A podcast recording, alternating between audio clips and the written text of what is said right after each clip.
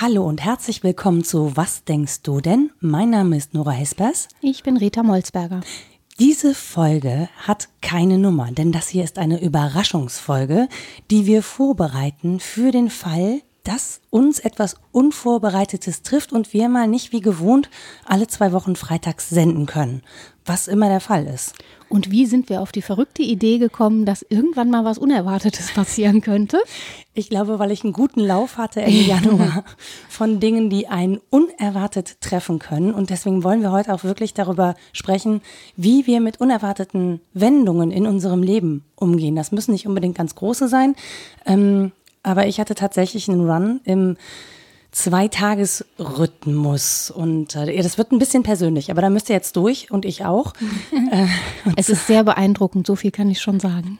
Ja, ich habe Rita das zusammengeschrieben, weil ich auch selber sonst nicht, also es war so, es, kennt ihr diese, diese Tage im Leben, wenn ihr glaubt, da hat jemand euch das Drehbuch eures Lebens entrissen und schreibt einfach mal wild ein paar Seiten rein, so als Überraschung, ja, so und ihr steht daneben und denkt euch, Moment, aber eigentlich sollte das doch jetzt ganz anders weitergehen.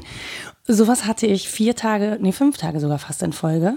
Ähm, und es fing damit an, ich glaube, ich bin selber schuld, weil ich auf der Fahrt nach Berlin ähm, wo es in den, äh, zu der Veranstaltung Goldene Blogger ging und ich dachte, geil, Wochenende Berlin, endlich mal wieder, lange nicht gemacht.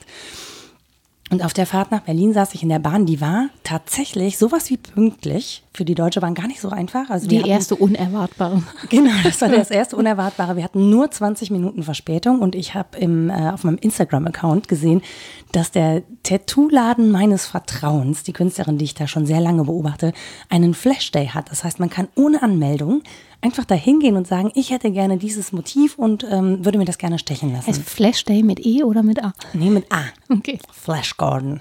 Genau. Ähm, das habe ich dann spontan im Zug entschieden, weil ich dachte, das schaffe ich, bis 12 oder 12.30 Uhr da zu sein. Berlin steht man eh nicht so früh auf. Vielleicht bin ich noch eine der Ersten.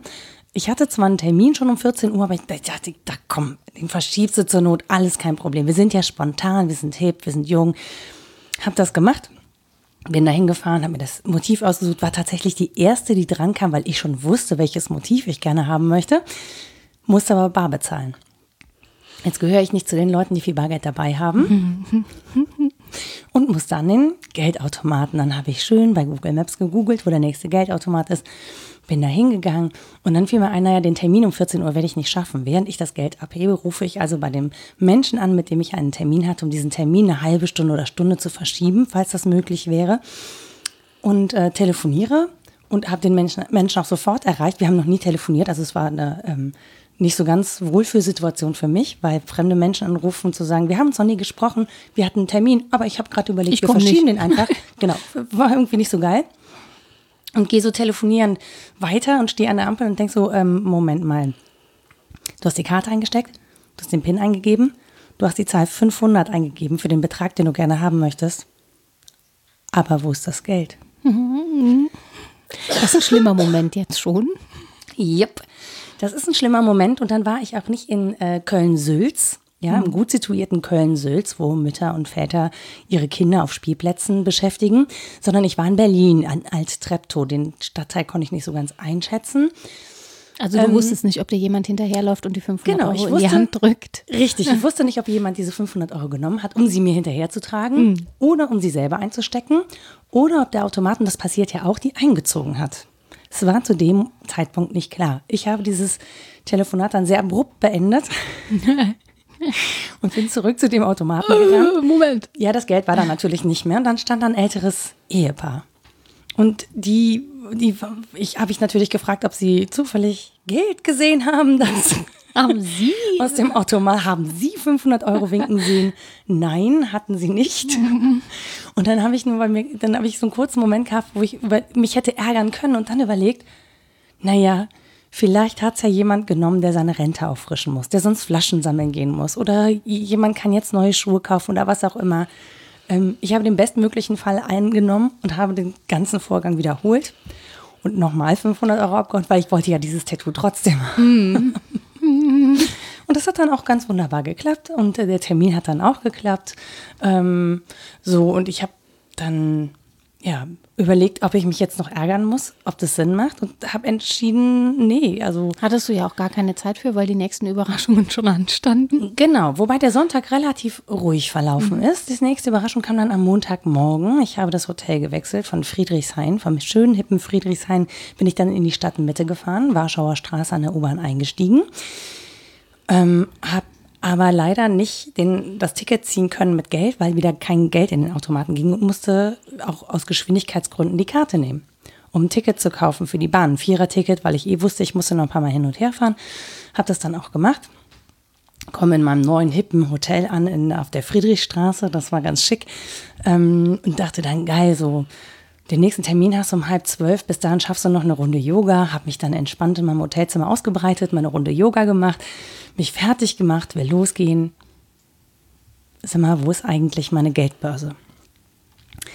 Ähm, ich ich habe dann das gemacht, was ich immer mache, so alles aus, ausgeräumt. Also mhm. alle Taschen durchsucht, den Koffer durchsucht, ob ich es irgendwo hingeschmissen habe, unter Kissen, ins Bad gelegt, äh, in den Kühlschrank der Minibar, was weiß ich, was man halt manchmal so macht, wenn man so mhm. bräsig unterwegs ist. Da war aber nichts. Mhm. Und dann dachte ich so, hm, Moment, du hast in der Bahn hattest du kurz das Gefühl, der Reißverschluss deiner Tasche sei nicht richtig zugewiesen und hast den wieder zugezogen. Ich hatte da wohl gefühlt, ob das Portemonnaie da ist und hatte auch den Eindruck, das Portemonnaie gefühlt zu haben. Mhm. Also es wäre noch da gewesen. Phantomschmerz. Ich kann es dir nicht sagen. Ich ja. kann es dir wirklich nicht sagen, aber das war der Moment, wo ich entschieden habe, ich rufe jetzt mal den Kartennotdienst an und lasse mal so blöd alle Karten sperren mhm. und zwar sofort. Ähm, dann bin ich, weil ich ja kein Geld mehr hatte, auch kein Bargeld mehr und wirklich nicht mal 50 Cent in der Hosentasche, so wie sonst immer, zu meinem Termin, zu dem ich gehen musste, zu Fuß gegangen, weil BVG ging halt nicht. Mhm. Ja ähm, musste da auch zu spät auftauchen, habe dann nur gesagt, ja, hallo, guten Tag, ähm, es tut mir leid, ich komme ein bisschen zu spät, ähm, mir ist mein Portemonnaie geklaut worden und ich komme jetzt einfach zu Fuß. Und auch da habe ich. Ich habe so ein 10.000 Schritte-Ding mit mir selbst am Laufen. ich weiß nicht. Und das Geile ist, auch da habe ich zwar natürlich alles unternommen, um das Schlimmste zu verhindern, aber ich habe mich überhaupt nicht aufgeregt und ich weiß nicht warum.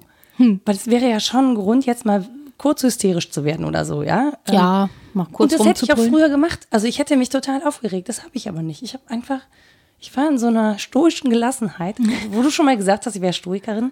Bin ich ja, eigentlich stimmt. überhaupt nicht. Was hast du gesagt? Und genau. stimmt das. Aber ich bin wirklich eigentlich so ein total impulsiver Mensch und neige auch dazu, mich aufzuregen. Das ging aber da überhaupt nicht.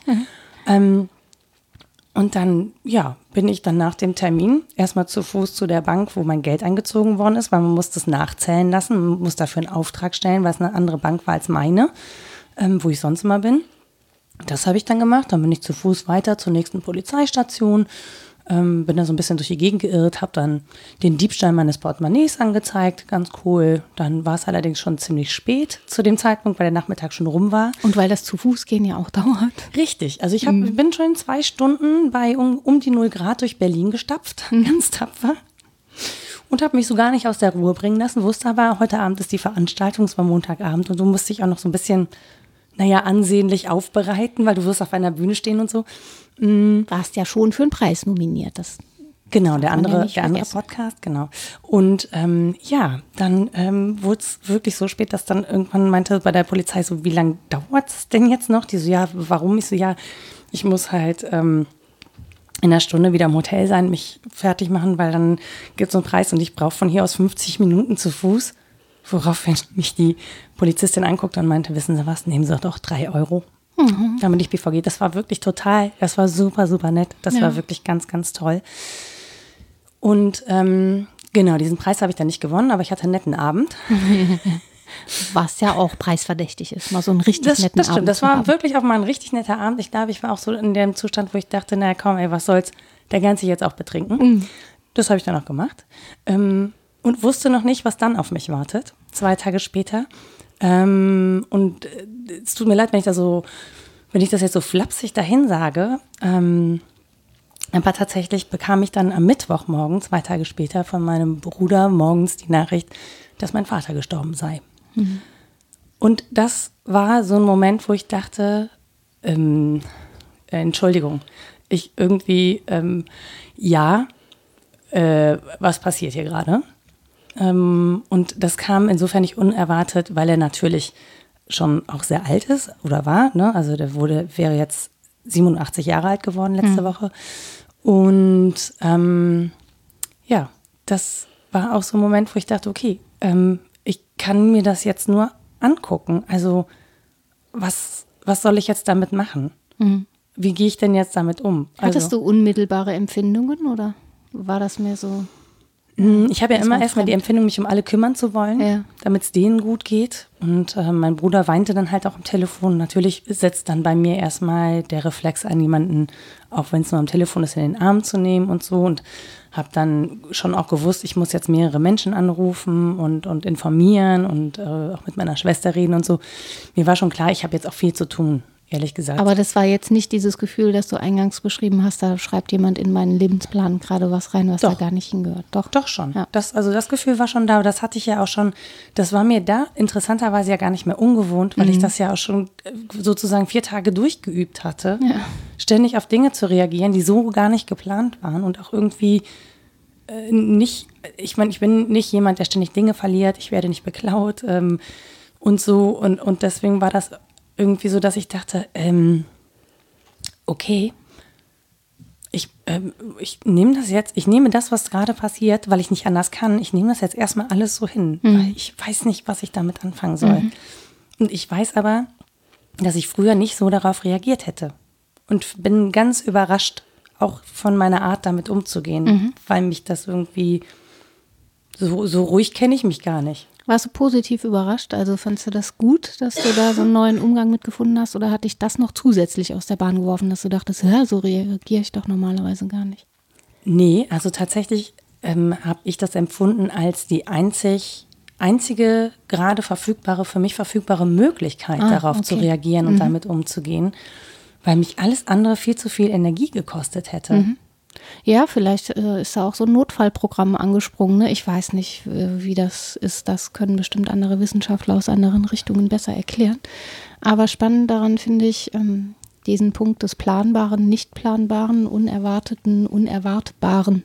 Sind ja zwei verschiedene Dinge, ob was auf mich zukommt, was ich grundsätzlich hätte planen können, aber nicht gemacht habe oder übersehen habe, oder ob das was ist, was ja, radikal unverfügbar ist. Ich finde, der Tod nahestehender Menschen ist was, das ist so radikal im eigenen Empfinden, aber auch in der Sache. Das ist, hatte ich dir ja dann auch geschrieben, es ist irgendwie ein Skandal. Ne? Ja. ja. So ein Skandalon, was ganz Fremdes, was einbricht in die eigene Welt.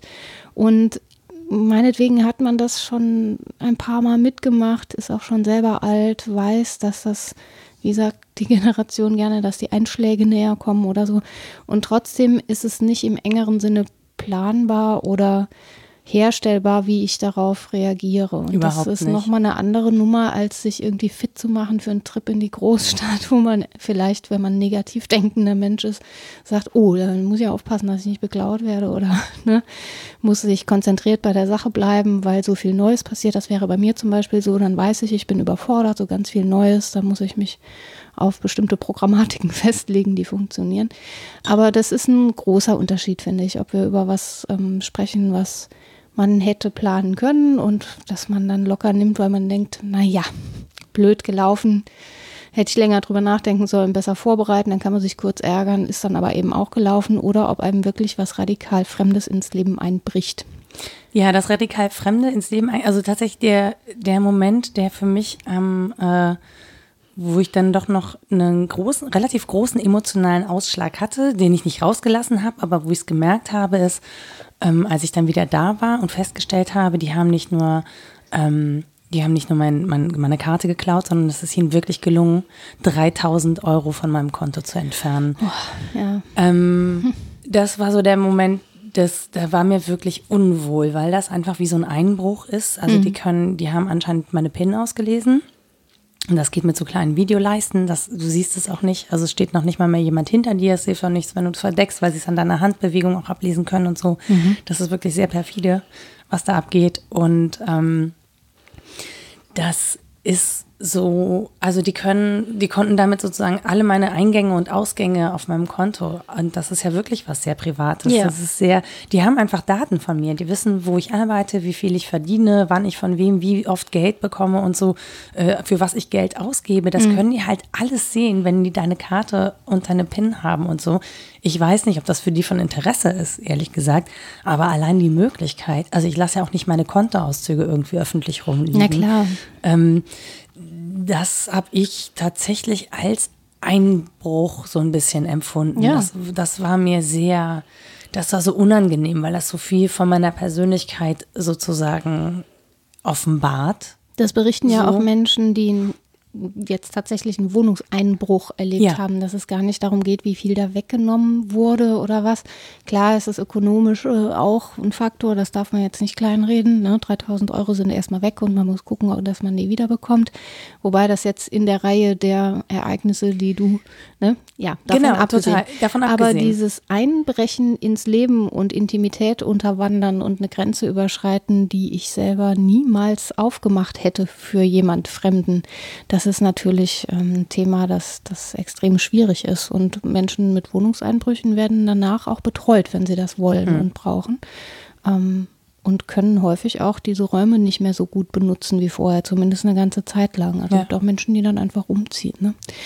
Und zwar gerade, wenn sie, wobei ich mir den gegenteiligen Fall viel schlimmer vorgestellt hätte, dem Menschen nicht begegnet sind, der da eingebrochen ja. ist. Ich kenne auch einen Fall, da ist der wirklich, ne, der gehst du nachts in die Küche, willst ein Glas Wasser trinken und stehst dann dem Menschen gegenüber, der bei dir eingebrochen ist. Da würde ich denken, das ist jetzt so wirklich Ja. das Schlimmste, was ich mir vorstellen kann in einer Einbruchssituation.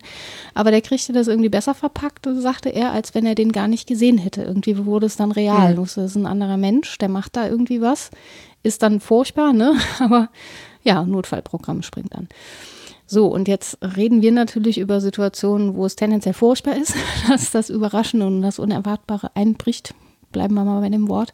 Ich kann mir aber natürlich auch Glücksfälle vorstellen, wo ich so überrascht werde und was völlig Unerwartetes passiert. Aber ein, eins wollte ich dazu noch ergänzen. Zu diesem, also zum einen ähm, bekommt man das Geld wieder.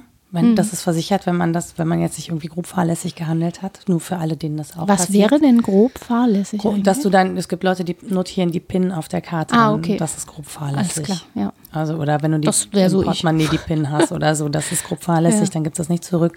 Und man muss auch bei der Polizei an so einem bestimmten Verfahren teilnehmen. Kuno-Verfahren heißt das, damit Lastschriften auch versichert sind. Das sollte man auch alles machen. Ähm, meine Haltung an der Stelle, wenn es ums Geld gegangen ist, war, ähm, es ist niemand verletzt. Mhm. Also alle Menschen, die ich kenne, sind gesund. Das war die Haltung, die dann am Mittwoch einfach nicht mehr galt. Also die, Ja. die ne, natürlich ja, für diese anderen Fälle galt, aber das konnte ich am Mittwoch nicht mehr sagen. Ja, und das ist schon eine andere Hausnummer, ne? Genau, Ob es um deswegen ist das eine geht oder um Dinge. Genau. Genau, und deswegen ähm, hat sich das dann auch von, von alleine nochmal nachträglich auch sehr relativiert, was da passiert Mhm. ist. Auch wenn ich das vorher schon mit einer anderen Haltung, also mit dieser Haltung gesehen habe, hatte sich das dann wirklich enorm relativiert. Ja, ich denke, das ist auch sinnvoll, die Fälle da zu differenzieren und zu sagen, ist das etwas, was mir begegnet, was mir aber grundsätzlich erstmal äußerlich bleibt, wo ich einen Umgang mitfinden kann, also ein Ding oder ein ähm, Ereignis im äußerlichen Sinne, oder ist das was Zwischenmenschliches, was ähm, wirklich Begegnung bedeutet, im positiven wie im negativen. Das sind unterschiedliche Fälle. Und ähm, ja, es gibt dann verschiedene Weisen, damit umzugehen. Damit haben sich einige befasst, wie wir mit dem Fremden, ne, Mhm. dem, der fremden Sache, der fremden Person, dem fremden Ereignis äh, umgehen. Und es scheinen mehrere, scheint mehrere Stile zu geben. Das erste ist erstmal der Abweis. Ja, das gehört nicht zu mir, das ist nicht meins, ähm, damit will ich nichts anfangen. Das zweite ist die Integration, also zu sagen, das gehört jetzt in meinen Lebensverlauf. Das hat der Weltgeist ins Drehbuch geschrieben. Oder der Himmelgeist. Das ist ein ganz schön kreativer so. Typ. Genau, also das zuzuweisen und Oder ihm eine eine. Stelle zu geben im Leben. Ähm, und das dritte ist eben dieser Fall, der sich mit diesem radikal Fremden befasst und den würde man am ehesten philosophisch jetzt unter dem Begriff des Ereignisses oder der Begegnung fassen. Wenn etwas radikal Fremdes begegnet, dann ähm, kann ich natürlich noch versuchen, das abzuweisen, aber das unterwandert eigentlich meine Strategien, die ich bis dahin aufgebaut habe, so ziseliert sie auch seien. Ne? Und selbst wenn ich einen Umgang damit finde, ist der immer nachrangig. Das ist ein Reagieren auf etwas, was mir aber grundsätzlich entzogen bleibt. Dieses Ereignis oder diese Begegnung ist etwas, was ich nicht kategorisieren kann. Mhm. Wissenschaftstheoretisch würde man von Inkommensurabilität sprechen. Das ist ätzend, weil ich das gleich noch auf Englisch sagen muss in den Literaturangaben. Ich habe gerade hab versucht, mental mitzuschreiben und zu gucken, wie lang dieses Wort ist. Es ist sehr lang. Aber nicht so schwer zu sprechen wie Phänomenologie, obwohl das besser ähm, Das heißt, dass man zwei Objekte eigentlich vergleichen will oder zwei Dinge. Ähm, zwei Ereignisse meinetwegen auch und man findet aber kein Maß, um die zu vergleichen. Das mhm. heißt, die sind auf eine Weise einzigartig, stehen so für sich dass ich die auch nicht integrieren kann. Ich kann nicht sagen, ah, das ist ein Fall von. Du kannst ja sagen, das ist ein Fall von beklaut werden. Hatte ich mhm. zwar noch nicht so oft, aber mein Gott, Menschen passiert das. Dann weiß man, ich gehe zur Polizei, zeige das an, dann kann es zwar noch doof laufen, aber es ist kategorisiert, das beunruhigt uns nicht so sehr. Genau, weil du, weil du schon Handlungsoptionen im genau. Groben hast. Und weil man es einordnen kann. Ja. Und wenn dann aber was begegnet, was nicht zu kategorisieren ist oder von sich her zwar eine Kategorie hat, Tod eines nahen Verwandten, aber im Empfinden einzigartig ist, in, in, in, radikaler Weise. Es ist auch nicht dasselbe, wie wenn jemand anderes Vater stirbt. Es nee, ist, null. Es ist total individuell der Fall. Dann stehen wir sowohl wissenschaftstheoretisch ein bisschen hilflos davor. Diese Einzelfälle sind für Wissenschaft immer ärgerlich. Für Naturwissenschaft natürlich besonders. Ja. Das ist kein nichts, was ich im Experiment wiederholen könnte, aber auch für Geisteswissenschaft, aber gleichzeitig auch besonders interessant. Und die zweite Frage ist dann, wie ich damit umgehe. Die erste Frage ist, was ist das eigentlich, was mir da begegnet? Und die finde ich hochspannend. Ich finde die auch hochspannend. Das, ähm, und ich glaube, mit meinem Vater ist das natürlich auch ein Sonderfall, muss man dazu sagen, weil wir uns sozusagen in den letzten drei, vier Jahren ja erst überhaupt wieder angenähert haben, mhm. nachdem wir lange nichts miteinander zu tun hatten und jetzt auch in den letzten zweieinhalb Monaten das schon vorbereitet haben, dass er nicht mehr lange da sein wird, weil das natürlich in dem Alter klar ist, dass die Zeit sehr endlich ist und dass dass man dem Ende näher steht. So. Und mhm. natürlich stehen wir, also es ist jeden Tag so, dass wir dem Ende nahe stehen. Ja? Sobald wir atmen, können wir auch aufhören zu atmen. Ich kann gleich rausgehen. Und dann wird dieser Podcast nie veröffentlicht. Mhm. Das sind, ja, das sind Dinge, die können alle passieren. Aber es ist natürlich, wenn jemand sehr alt ist, wesentlich wahrscheinlicher, dass es zu einem nahegelegenen Zeitpunkt passiert, als wenn Menschen jung sind. So. Ähm, und von daher kam das zwar zu dem Zeitpunkt unerwartet, so, aber es war nicht grundsätzlich so, dass ich nicht damit gerechnet habe, ja. ähm, dass er sterben wird. Ja, und es ist ja auch gar nicht gesagt, dass es ein Fall von Abweis, ein Fall von Integration oder ein Fall von Begegnung sein muss, wie ich damit umgehe. Das kann ja ineinander spielen.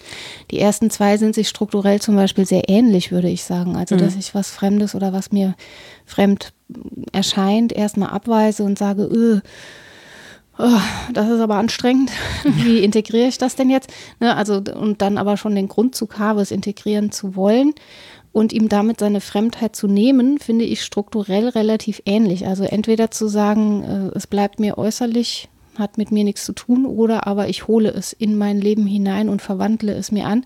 Klingt erstmal gegensätzlich, aber es heißt eigentlich, ich finde einen Umgang damit. So. Und genau, ich glaube, das beschreibt so ein bisschen das, was ich damit getan habe, ist wirklich zu sagen, okay, es ist nicht meins, aber mhm. ich mache es jetzt dazu, dass es mein ist, weil ich es anfasse, im Sinne von wirklich begreifen, also damit umgehen, ähm, es handhabe, mhm. ja, mir auch die Verantwortung sozusagen auferlege, es zu handhaben mhm. und ähm, das sozusagen so aktiv zu begleiten, dass ich es mir zu eigen machen kann ja. und an der Stelle nicht hilflos bin. Und ich glaube, das ist mein Weg damit. Ne? Das machen ja. viele Leute ganz, ganz anders so. Aber ich glaube schon, dass einem das hilft, einen Umgang damit zu finden und es auch in sein Leben zu integrieren. Das bestimmt. An der Stelle. Genau. Was spannend ist, dass trotzdem dieser Waldenfels würde sagen, der Stachel des Fremden bleibt. Wir finden damit einen guten Umgang. Gerade nach einigen Jahren gibt es ganz wenige Menschen, die nicht irgendwie damit umgegangen sind, sodass sie damit gut sind auf die eine oder andere Weise. Und wenn es dann nur die vergangene Zeit ist, die ein bisschen geheilt hat. Aber dieser Stachel des Fremden bleibt. Also, dass der Tod ein Skandalon ist, ähm, was mir erstmal fremd bleibt und was ich auch nicht empfinden kann. Ich kenne da ja nichts von. Ich kenne halt nur das Leben ne? und vielleicht den Sterbeprozess, aber den Tod selbst nicht.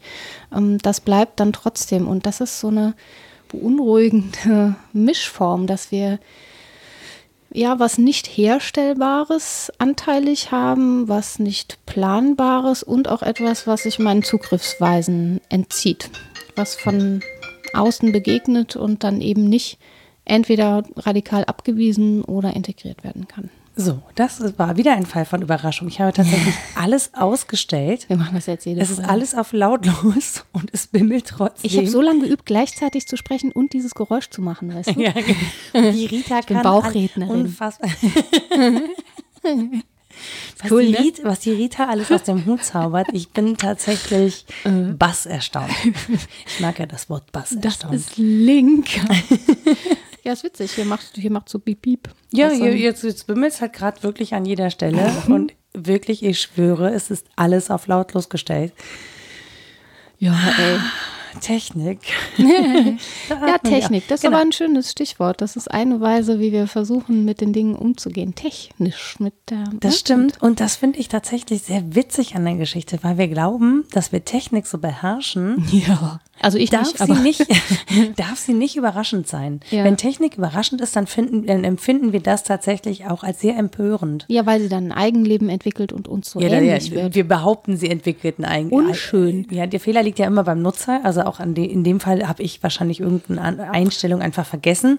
Ja, Aber ja, aber man, manches bin ich auch nicht schuld. Also, dass ich zu doof bin, um die Algorithmen zu verstehen, das habe ich ja nicht verschuldet. Oder? Ich habe wirklich oft das Gefühl, dass Technik mich längst überholt hat. Und da kann ich doch nichts für, dass ich zu blöde bin. naja, ich weiß gar nicht, ob man das als blöd oder einfach. Doch, ich bin schon ziemlich blöd. Nee, ich glaube tatsächlich, was, was Algorithmen sind, äh, Crowdwissen. Also in, Alg Ja. Algor- in Algorithmen haben sehr viele Menschen ihr Gehirn gesteckt, dass eine Einzelperson das durchblickt, was die Leistung so vieler Gehirne ist. Das entschuldigt mich aber, dass ich zu doof bin, um ein iPad zu bedienen. Also wirklich äh, zu doof.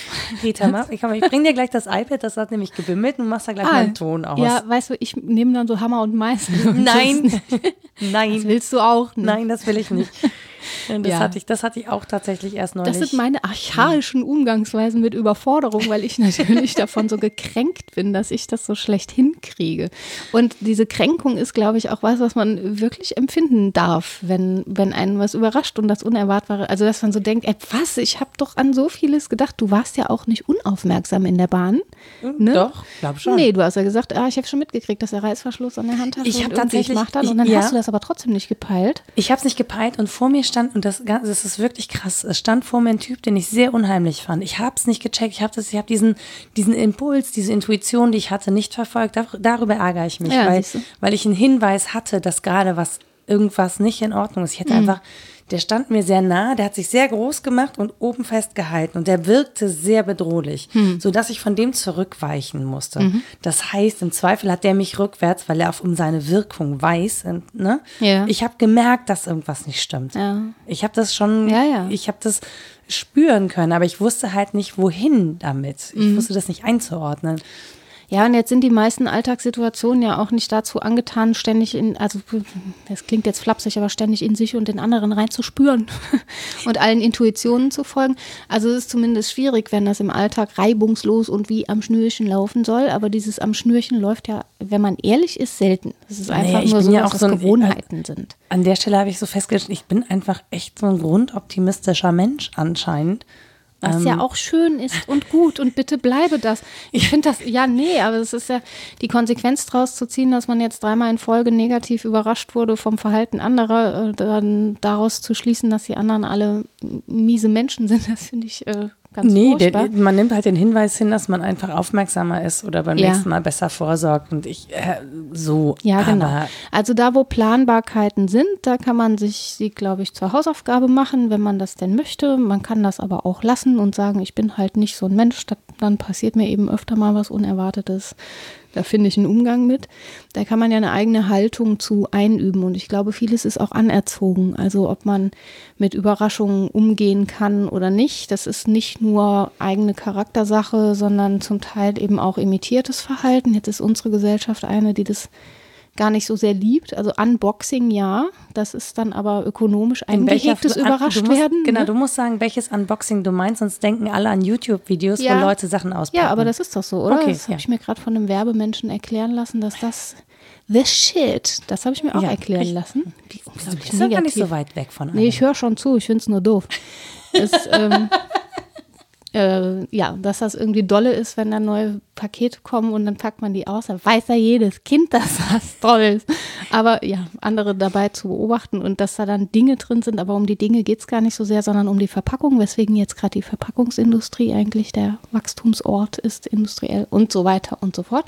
Ja, jedenfalls dieser Umgang mit Überraschungen und den einzuhegen, in soziale und gesellschaftliche Kontexte ist ja ganz normal. Also, dass man irgendwie gesamtgesellschaftlich sicher nicht, weil es zu heterogen ist, aber so einen Grundzug drin hat, wünscht man sich Unerwartetes oder nicht.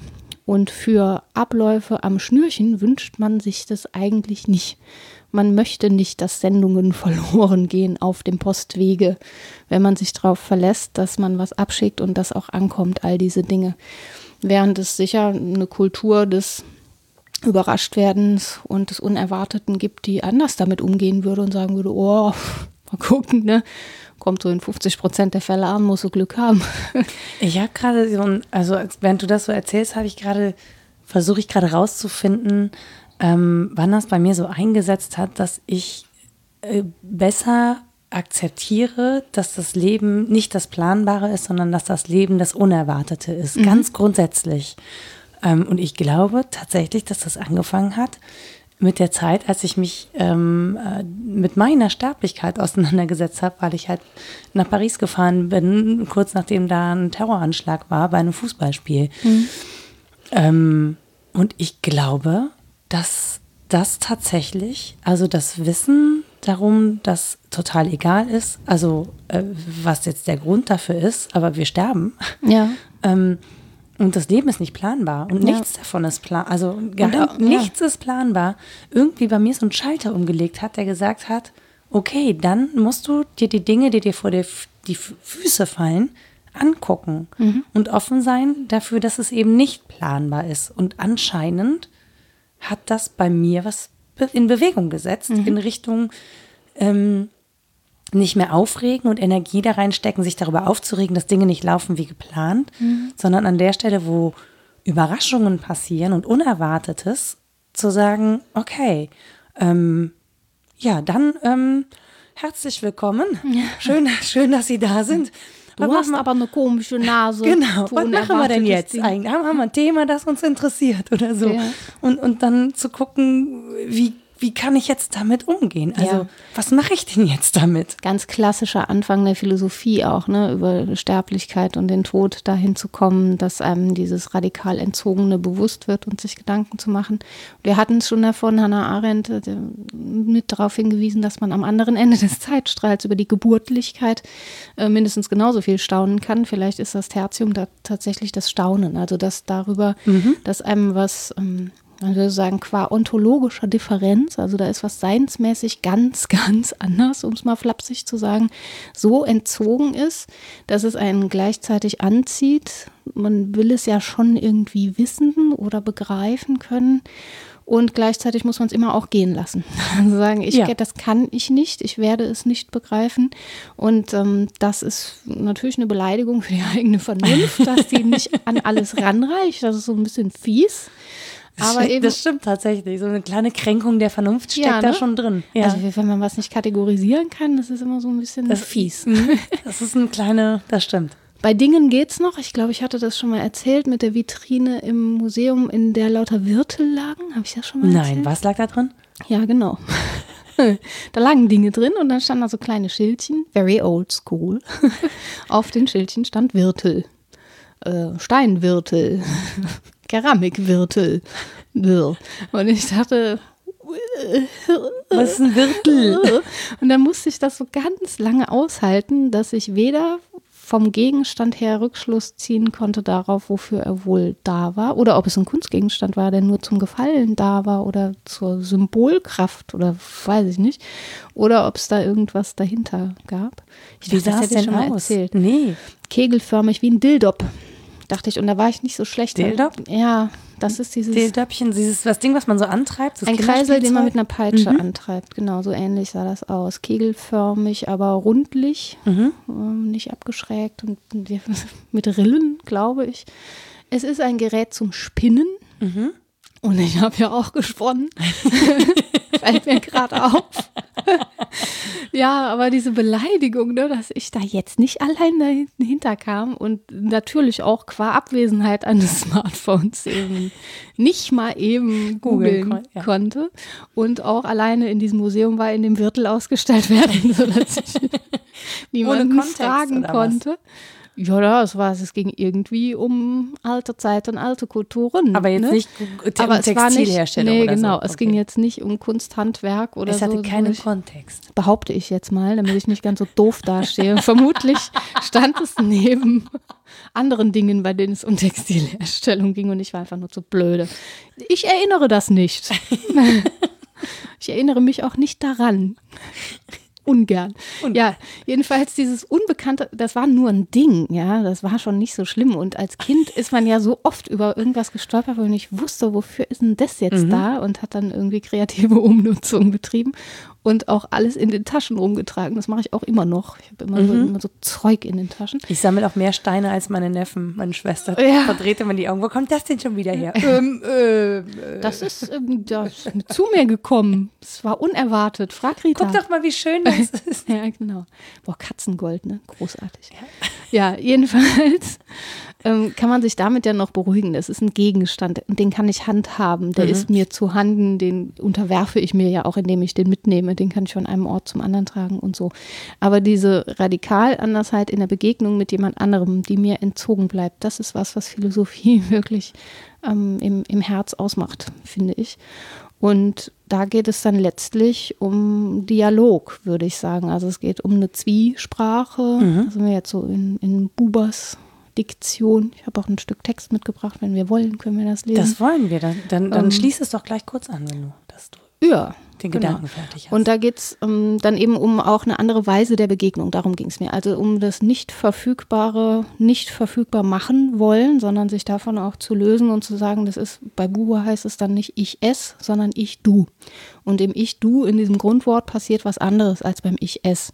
Etwas kann ich mir verfügbar machen, das wird ein Fall von, das kategorisiere ich, damit kann ich irgendwie umgehen, handhaben, wie du sagtest, finde ich auch schön, mit der Hand was damit machen. Mhm. Und im Grundwort ich du ist das äh, auf eine Weise nicht handhabbar, die einen gleichzeitig beunruhigen und sehr be beglücken. Weil das du auch ein Eigenleben hat, im Gegensatz zum S wahrscheinlich. Ja, genau. Ne? Und es sind aber auch nicht nur zwei Individuen, die irgendwie wie so zwei Billardkugeln aufeinander knallen, sondern was dazwischen passiert, ist halt das äh, Spannende.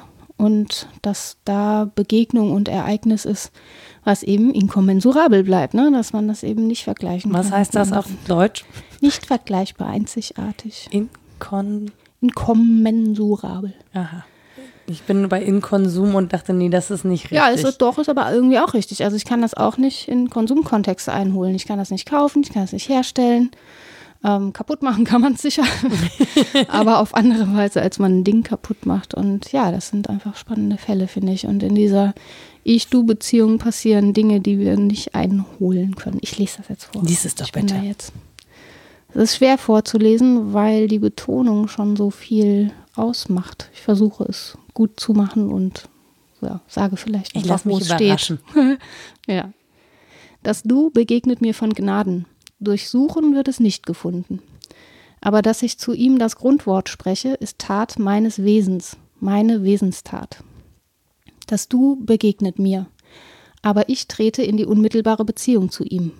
So ist die Beziehung erwählt werden und erwählen, Passion und Aktion in einem. Das Grundwort Ich-Du kann nur mit dem ganzen Wesen gesprochen werden. Die Einsammlung und Verschmelzung zum ganzen Wesen kann nie durch mich, kann nie ohne mich geschehen. Ich werde am Du. Ich werdend spreche ich, du. Alles wirkliche Leben ist Begegnung. Die Beziehung zum Du ist unmittelbar. Zwischen ich und du steht keine Begrifflichkeit, kein Vorwissen und keine Fantasie. Und das Gedächtnis selber verwandelt sich, da es aus der Einzelung in die Ganzheit stürzt. Zwischen ich und du steht kein Zweck, keine Gier und keine Vorwegnahme. Das geht noch weiter und ist natürlich auch eingelagert in andere Kontexte. Das ist aus Ich und Du von Martin Buber. Angabe kommt dann noch. Das ist Seite 15 in der Ausgabe, die ich benutzt habe, damit das Menschen auch in ihrer eigenen Betonung lesen können.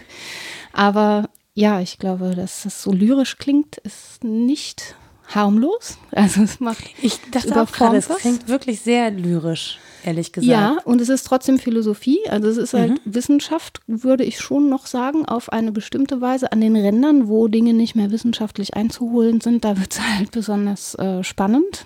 Das und exploriert eine Beziehung. Genau, und es ist suchend. Es ja. ist suchend geschrieben, weil es eben, ja, stand ja in dem, was ich vorgelesen habe, nicht auffindbar im engeren Sinne ist. Da muss ich im Modus des Aufstöberns bleiben. Naja, und tatsächlich ist eine Ich- und Du-Beziehung ähm, wenn wir sowas wie Tagesform zugrunde legen, ist sie auch ähm, jederzeit anders. Also auch wenn ich das Du oder das mir gegenüber kenne, ja. kann sich diese Beziehung trotzdem bei jeder Begegnung und auch innerhalb einer Begegnung ändern, wandeln. Also das weiß ja, glaube ich, jeder, der ja. in einer Beziehung lebt, weiß, dass ich und du nicht jeden Tag stabil gleich ist, sondern genau. sich ganz unterschiedlich anfühlen und kann. dass es auch Vergegenständlichungen gibt. Natürlich ist der andere vielleicht jetzt gerade mal nur du alle Standuhr. Arbeitskraft. ja, genau. Aber wie viel Uhr ist denn? Also, ja, Auskunftgeber oder weiß ich auch nicht, Wasserträger, man selber gerade den Bottich nicht getragen kriegt, keine Ahnung. Nee, das gibt es natürlich alles nebeneinander, aber dass diese Beziehung auch kippen kann, dieser Kippmoment, das finde ich ganz spannend und zwar auch nicht nur mit dem anderen Menschen, sondern auch mit Dingen und der Sache. Also, dass ich so eine, ich glaube, das ist der seltenere Fall, dass ich so eine Art Eingelassenheit und eine echte Beziehung zu einer Sache spüre, aber das passiert auch, also dass ich Das Messer finde ich doof, wenn ich mich damit schneide. ja, weil der kann sich unsere Beziehung doch schon in Sekunden okay. Aber das war dir dann nicht untertan. Hättest du besser vorher nicht gemacht mit dem Schärfen. Ne? Nee. Hm. Das war witzig. ja, aber da ist man dann enttäuscht davon, ähm, dass es nicht die Funktion äh, ausgeübt hat, wie man das wollte. Und ein bisschen auch von sich selbst, wenn man es falsch benutzt hat, wenn man ehrlich ist. Ja, ja, genau. Aber dann hat man plötzlich ja wieder einen anderen Bezug zu einem Gegenstand, den man ja. alltäglich nutzt, von dem man auch unter Kontrolle zu haben glaubt, mhm. der dann aber plötzlich nicht die Ananas schneidet, sondern den Finger. Ja, genau. Ja, und das ist halt so bestürzend. Ich finde das Wort mit dem Sturz ganz gut. Das ist auch, wie, weiß ich nicht, Treppe runter und man denkt, da ist noch eine Stufe, so dieses Stolpern. Kenne ich auch ganz gut, ne? Das, oder, ja, hier, auf, hier auf meinen Treppen mit äh, die maximal du hast echt gefährliche Treppen. Die sind ah, sehr steil, sehr schmal und dann sind die für maximal Schuhgröße 28 geeignet. Ja, Jeder, genau. der größere Füße hat, muss so ein Aber lange Beine, weil die so hoch sind. Also ja, ja, so das ist, kleine Füße diesen, und genau. ganz lange Beine haben. Und ich kann dir nicht sagen, wie oft mich das bestürzt. ja, ja, da bricht es ins Leben ein, das Bein. Ja. ja, also genau, es geht eben hauptsächlich hier in der Dialogphilosophie, auch bei Levinas und so weiter, um eigentlich gar nicht so witzige Dinge, nämlich sicher auch um die Erfahrung des äh, Holocaust und wie Menschen mhm. miteinander umgehen und so weiter. Ähm, aber es äh, bleibt nicht dabei, dass wir das nur zwischen Menschen finden können, das Ich-Du, würde ich sagen. Also es kann auch sein, dass wir das mit uns selber finden, also in einer mhm. reflexiven Beziehung oder auch in der Beziehung zu einer Sache, die uns bestürzt. Wenn man sich mal wieder selbst bestimmt, ja. beschimpft meine ich, nicht bestimmt. Ja, wenn man das gerade nicht Versprecher. macht. Ja, ja, genau, wenn die Selbstbestimmung aufhört so. genau. und die Planbarkeit. Und ja, wir wollten ja eigentlich über Umgang damit sprechen. Jetzt haben wir schon so lange versucht, irgendwie einzukreisen, was das überhaupt ist. Ich bin da auch nicht am Ende mit. Ich weiß nicht genau, was das ist. Ereignis ist eben ja das Wort, das dafür benutzt wird meistens. Aber dadurch, dass es so radikal unverfügbar ist, kann man es eben, eben nicht kategorisieren. Das ist ja der Witz daran. Aber wie gilt man ja manchmal umgeht, auch für freudige schon. Überraschungen. Ne? Ja, also genau. auch mit einer freudigen Überraschung kann man nicht zwingend immer gleich gut umgehen. Voll überhaupt nicht. Also ja, zum so. Teil gar nicht. Auch mit den ähm, mit einer großen Begegnung im äh, Sinne, wenn sich zwei Menschen begegnen, die wirklich füreinander was sind. Ja. Wie soll ich das einhegen in Kategorien? Passt auch häufig nicht in den Lebensverlauf. Ist auch doof. Ja, ja, und das, ist, und das verändert ja auch ganz viel, Ja. ganz radikal häufig, ne? Also Ja. ohne dass du es unter Kontrolle hast. Ähm, Oder das ist das, was Menschen berichten, äh, die, die Nachwuchs bekommen haben. Dieses Baby im Arm halten in den ersten Moment. Das äh, kann auch so ein Moment sein, glaube ich.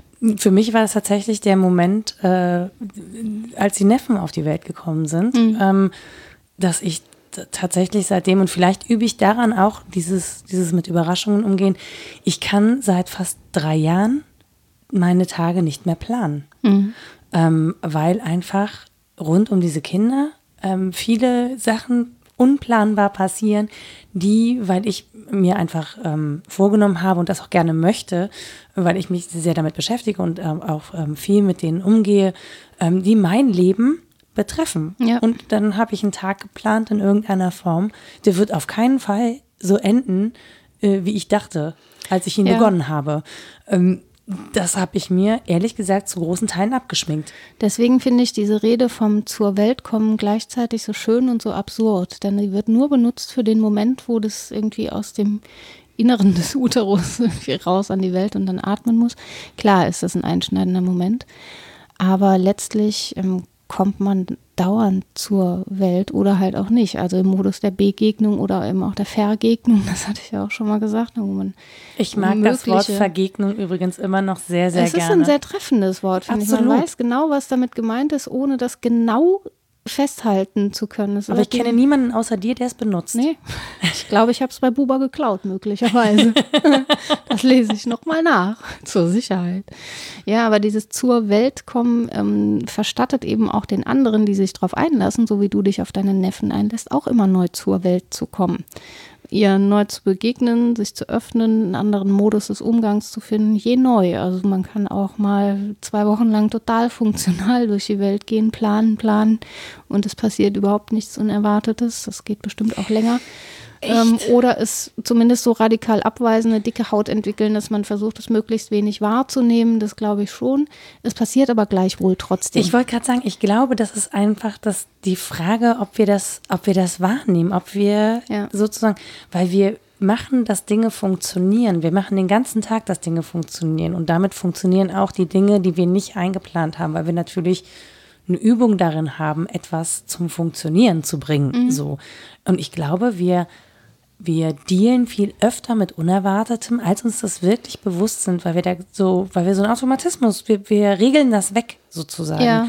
anstatt es anzunehmen und anzuschauen und auch, uns auch darüber zu wundern im Alltag, warum und wie Dinge funktionieren und wie wir das jetzt eigentlich gemacht haben, dass so ein, so ein Zwölf-Stunden-Tag äh, so reibungslos funktioniert hat, Ja. obwohl er eigentlich gar nicht dafür vorgesehen war und so. Ich finde Ähm, schon ganz banal, man kann mal anfangen, die Dinge als Wirtel zu betrachten. Ne? Also die Dinge mal anzugucken, als wüsste man nicht, was man mit ihnen soll.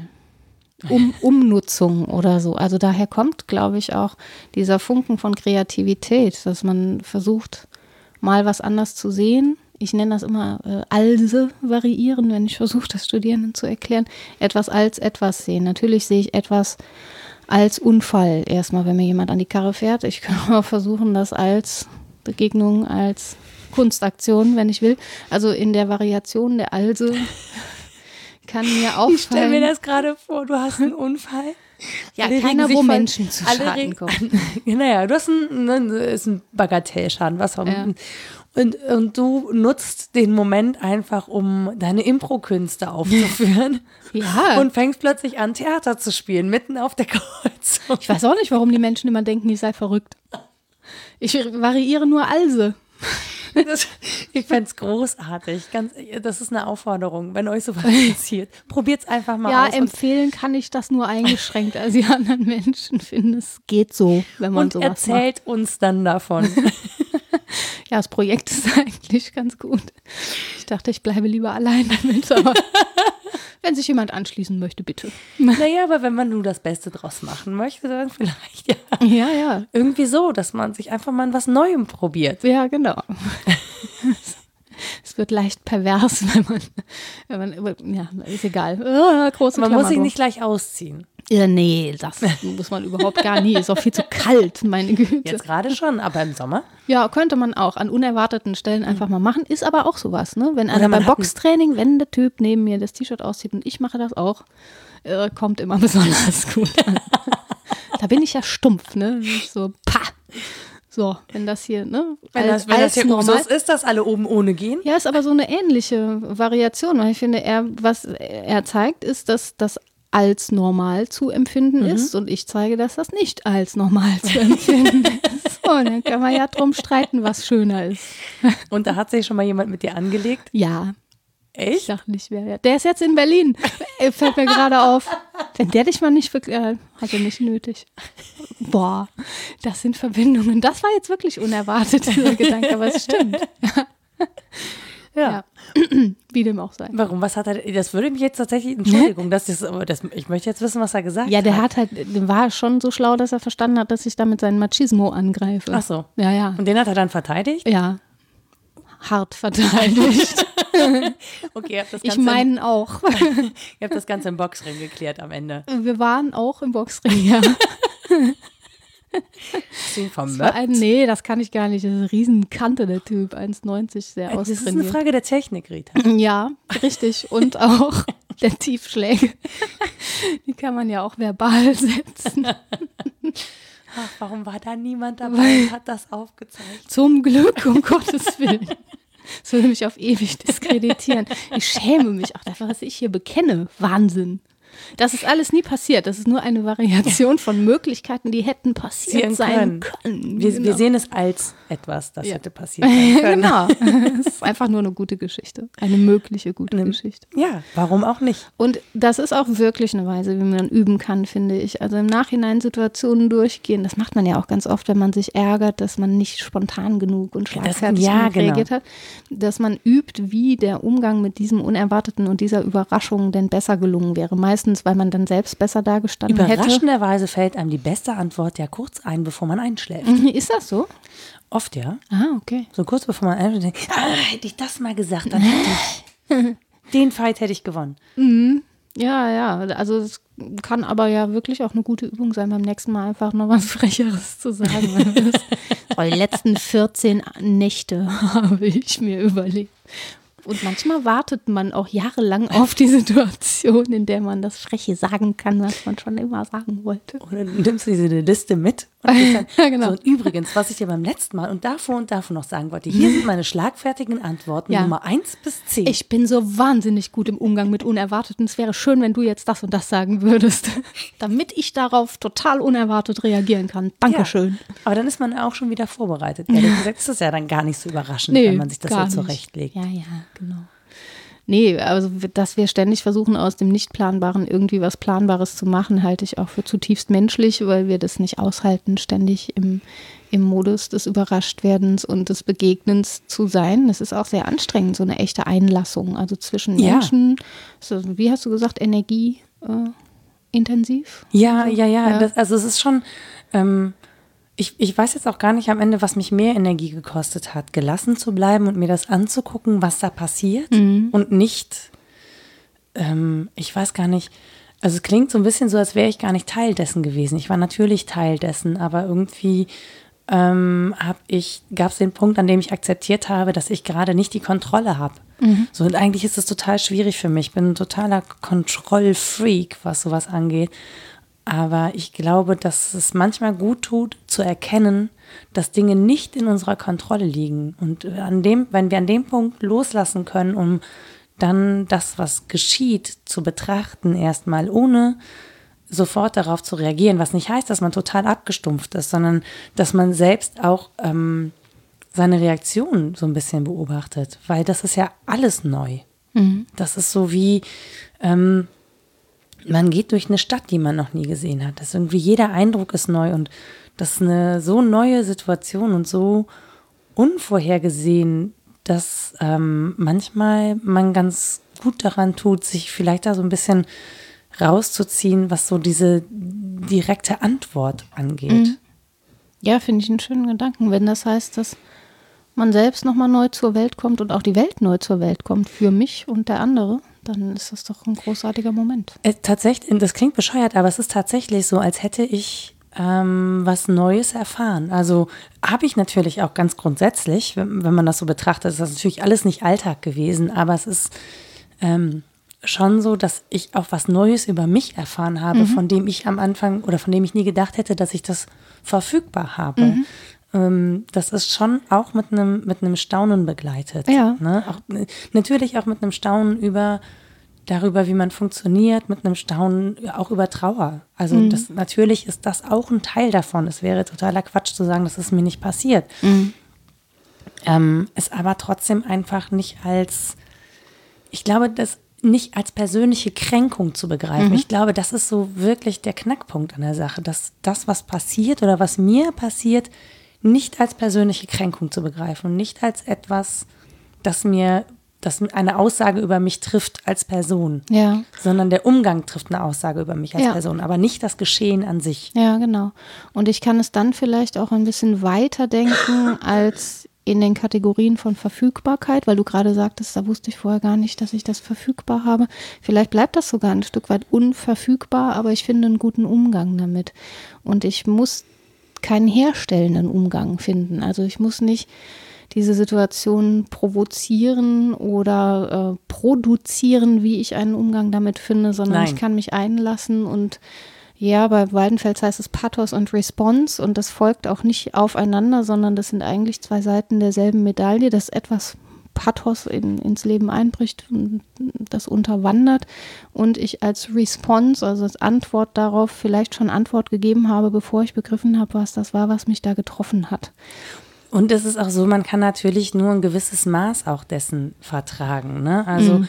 Das meinte ich ja, ne? Das genau. ist auch überhaupt nicht äh, schlimm, dass wir die meiste Zeit auf Planbarkeit aus sind. Also es ist jetzt ja. nicht irgendwie der schlechtere Philosoph, der seinen also Tag hätte, gut geplant es hätte, hat. Es hätten jetzt tatsächlich nicht noch zwei oder drei Sachen passieren dürfen. Ich bin dann schon auch irgendwann an meiner am Limit gewesen, was diese Belastung angeht. Ich ja. habe diese Belastung abfangen können und habe das auch ausgehalten und habe auch einen Umgang damit gefunden.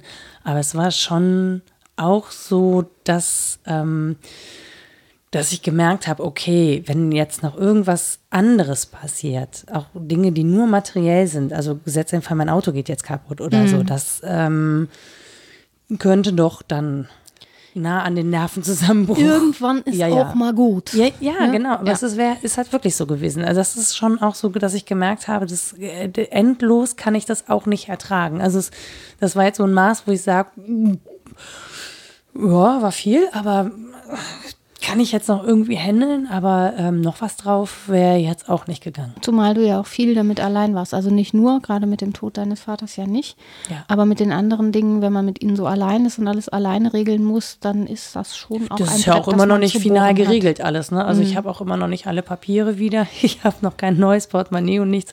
Also es ist äh, auch noch nicht abgeschlossen, mhm. dieser Umgang oder diese Handhabung der Geschichten. Auch was, was, was meinen Vater angeht, nicht. Ne? Mhm. Also ähm, da folgen jetzt einfach noch ganz viele Sachen nach, mhm. die, die, einfach dazugehören, wenn ein Mensch stirbt. Also ne, Nachlass zum Beispiel, Erbe und all so ein Kram. Ähm, da kommt auch noch eine Menge, von dem ich bis jetzt überhaupt keine Ahnung habe, wie ich damit umgehe. Das kann man ja neu. Nicht. Ja, das Unverfügbare kann man nicht üben. Nö. Das kann man Ab, annehmen und genau. das Beste versuchen, aber es ist äh, völlig falsch, glaube ich, das in Planbarkeit überführen zu wollen. Ja. Also der Wille nicht, ähm, klar, das ist rein menschlich, aber sich vorzumachen, man käme da an, das ist Käse.